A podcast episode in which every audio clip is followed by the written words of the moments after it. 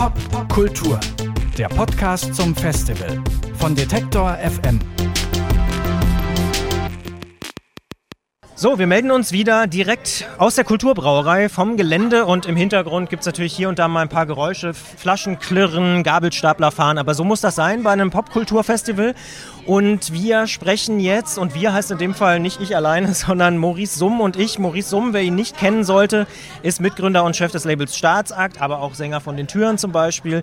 Und 2017, also im letzten Jahr, kam sein Soloalbum raus, Be America damals mit eigener Band Maurice und die Familie Summ und wir wollen reden über Musikvideos. Denn jetzt gibt es 15 Jahre Staatsakt, aber wenn man so guckt, 2018 heißt auch, Viva wird eingestellt. Kaum noch jemand erinnert sich an Tape TV, das gab es mal. Ähm, Musikstreaming-Dienste bestimmen die Musikindustrie und da stellt sich für mich die Frage, ähm, Hallo Maurice, stirbt derweil das Musikvideo?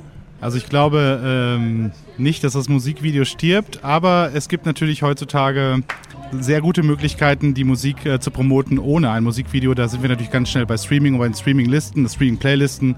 Und da ist es natürlich nicht unbedingt vonnöten, ähm, eine, äh, ein Musikvideo zu haben. Ähm, das ist, glaube ich, äh, mittlerweile jedem klar. YouTube ist jetzt gerade mit äh, seinem äh, YouTube Music an den Start gegangen und sowieso, YouTube ist die größte Streaming-Musik-Plattform der Welt, äh, geschätzt eine Milliarde User. Und wir wissen alle, die meisten Leute äh, schauen sich ja nicht Musikvideos bei YouTube an, also schon bevor es YouTube-Musik gab, sondern nutzen äh, diese Plattform als Musikstreaming-Plattform. Also da laufen die Videos so im Hintergrund, die schaut aber keiner. Jetzt, wo es vielleicht, jetzt ist es vielleicht gar nicht mehr notwendig, jetzt reicht auch das Standbild. Aber gibt es trotzdem eine Bedeutung von Musikvideos? Also wir als Detektor zum Beispiel haben auch so eine kleine Serie, die nennt sich das Musikvideo der Woche. Also es gibt schon auch Leute, die sich noch für Musikvideos interessieren. Wenn trotzdem keiner hinguckt, jetzt mal deine These aufgegriffen, warum macht man dann noch welche?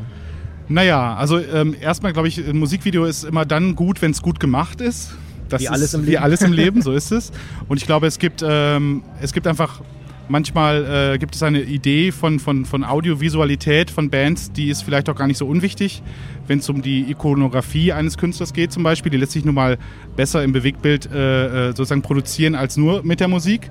Viele Musik wäre vielleicht auch gar nicht, Popmusik wäre vielleicht auch nie so groß geworden, ähm, wenn es denn dazu nicht die passenden Musikvideos gibt oder gäbe. Schlussendlich ist es halt einfach nur so, dass ähm, natürlich es heutzutage durch die Vielzahl von Musikvideos, also im Prinzip kann ja jeder heute ein Musikvideo mit einem Telefon drehen, gibt es natürlich eine, eine, eine, eine unfassbare Masse von Musikvideos. Noch dazu den äh, User-Generated Content, also das ne, das Live-Video und so weiter und so fort ist eine, eine, eine, un, un, also man muss selbst als Künstler noch nicht mal irgendwas produzieren und schon ist man mit Bewegbildern im Netz. Mhm. Und das ist natürlich äh, ein Zustand, den äh, der ist natürlich äh, jetzt für Leute wie mich, äh, die wir alle noch, ich sage jetzt mal, MTV sozialisiert sind, äh, natürlich zum einen ein Demokratisierungsprozess, der da im Gange ist. Auf der anderen Seite natürlich auch überhaupt nicht. Denn wenn man sich zum Beispiel anschaut, ich sage jetzt mal ein Beyoncé-Video, das kostet, ähm, keine Ahnung, äh, 3000 äh, Dollar die Sekunde. Äh, es gibt, glaube ich, ähm, wenig Independent-Labels oder Künstler, die 3000 Euro für ein komplettes Video äh, für dreieinhalb Minuten zur Verfügung das haben. Das gibt einem die Sparkasse auch nicht, wenn man sagt, man möchte gerne ein Musikvideo drehen. Es gibt, glaube ich, keinen Kredit für Musikvideos. das ist, glaube ich, schwierig. Genau. Und das ist natürlich, äh, da ist die Demokratisierung dann natürlich schon wieder am Ende der Fahnenstange angelangt. Sprich, ähm, dieses unfassbare Hollywood-Momentum, was, was, was teilweise von Künstlern, äh, gerade aus den USA, wo man natürlich immer für den Weltmarkt produziert und da lohnt es sich vielleicht auch mal 1,5 äh, Millionen in ein Musikvideo zu investieren.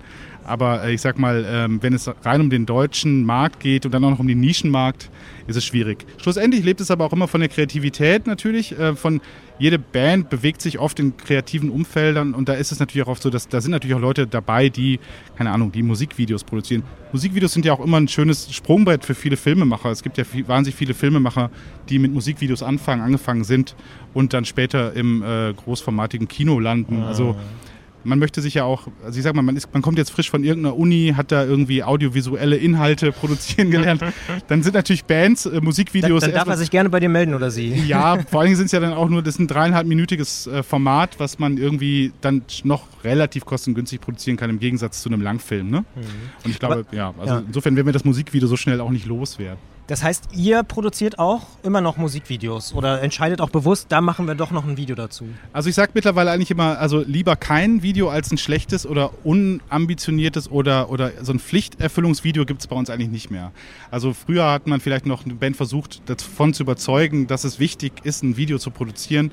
Ähm, aber mittlerweile sage ich, wenn, wenn da keine Ambition da ist und im Umfeld der Band auch niemand ist, der sich jetzt beauftragt fühlt und zu sagen, wir wollen unbedingt ein Musikvideo machen, dann gibt es eben kein Musikvideo. Mhm. Und dann ist es aber auch, äh, dann macht es heutzutage auch kaum noch einen Unterschied. Also habe ich zumindest den Eindruck, mhm. dass ein Song auch äh, als Song funktioniert, ohne dass jetzt irgendwie da ein großes Musikvideo her müsste. Das würdest du schon sagen, weil ich, also eine andere Wirkung von Musikvideos ist ja, glaube ich, auch, dass es natürlich, äh, wie sagt man so schön neudeutsch, perfektes Content-Marketing ist. Also es passt super zu Facebook, zu Twitter, zu Instagram. Ja, aber so. wenn du dir, aber wenn du dir die Statistiken anschaust, dann fängst du an zu heulen. Also ähm, also ich sag mal, wie viele Videos werden länger als 30 Sekunden ja, angeschaut ja, ja. und dann kommt auch noch dazu, dass, ähm, dass einfach die Timelines der Leute so voll sind mit, mit ungebetenem Content, also eben mit äh, reingesponsertem, rein, ne, durch Vermarktungsprozesse platziert. Ähm, da ist der Konsument dann auch relativ schnell irgendwie müde und überfordert, sich all das anzuschauen. Und wenn er irgendwie Musik hören will, dann, ähm, dann, dann hat er seine Playlisten und dann äh, schiebt er den Song da rein und dann ist das auch gut. Wobei, wie gesagt, die Playlistenkultur lustigerweise sich oft auch gar nicht auf, auf die Bands oder auf die Acts auswirkt, sondern tatsächlich eher auch auf Songs. Also mhm. kann man auch, wenn man mal bei jüngeren Leuten, meiner Tochter oder so, die ist zwölf, ich die Songs, viele, die sie in Playlisten entdeckt, wenn ich sie frage, von wem ist denn das? Dann kann sie mir das oft gar nicht beantworten. Also mhm. sie kennt den Titel, aber den Interpreten, die Interpretin interessiert sie ist gar nicht. Ist aus der Duschplaylist oder so. Ist aus der, genau, ist, ist, ist, aus der, ist aus der freche Tochter-Playlist, ja, genau. Ja. Einen positiven Aspekt habe ich noch. MTV hat gesagt, ab nächster Woche gibt es wieder mehr Musikvideos. Äh, da kommt man, scheint man jetzt wieder zurückzukommen. 18 Stunden am Tag wollen sie jetzt zeigen. Also wird es vielleicht doch nochmal auch ein Revival geben des Musikvideos? Naja, es gibt ja genug Leute, die Musikvideo sozialisiert sind. Also wie viele Leute hatten in den 90ern oder so noch irgendwie in Dauerschleife MTV im äh, Wohnzimmer laufen? Viva 2, Viva 2, wer sich noch erinnert. Und ich meine, ich sag mal, äh, wenn, wenn, das, wenn man dann irgendwie lost im Hotel ist und dann sich so rumseppt, dann bleibt man vielleicht eher bei einem Musikvideo hängen als bei irgendeiner Talkshow. Das sagt Maurice Summ über Musikvideos. Äh, er ist gleichzeitig ja auch der Chef von Staatsakt und äh, ich sage vielen Dank für deine Zeit und für diese Einblicke in die Welt der nicht 1,5 Millionen Euro Musikvideos. Dankeschön. Sehr gerne, vielen Dank. Pop Kultur, der Podcast zum Festival von Detektor FM.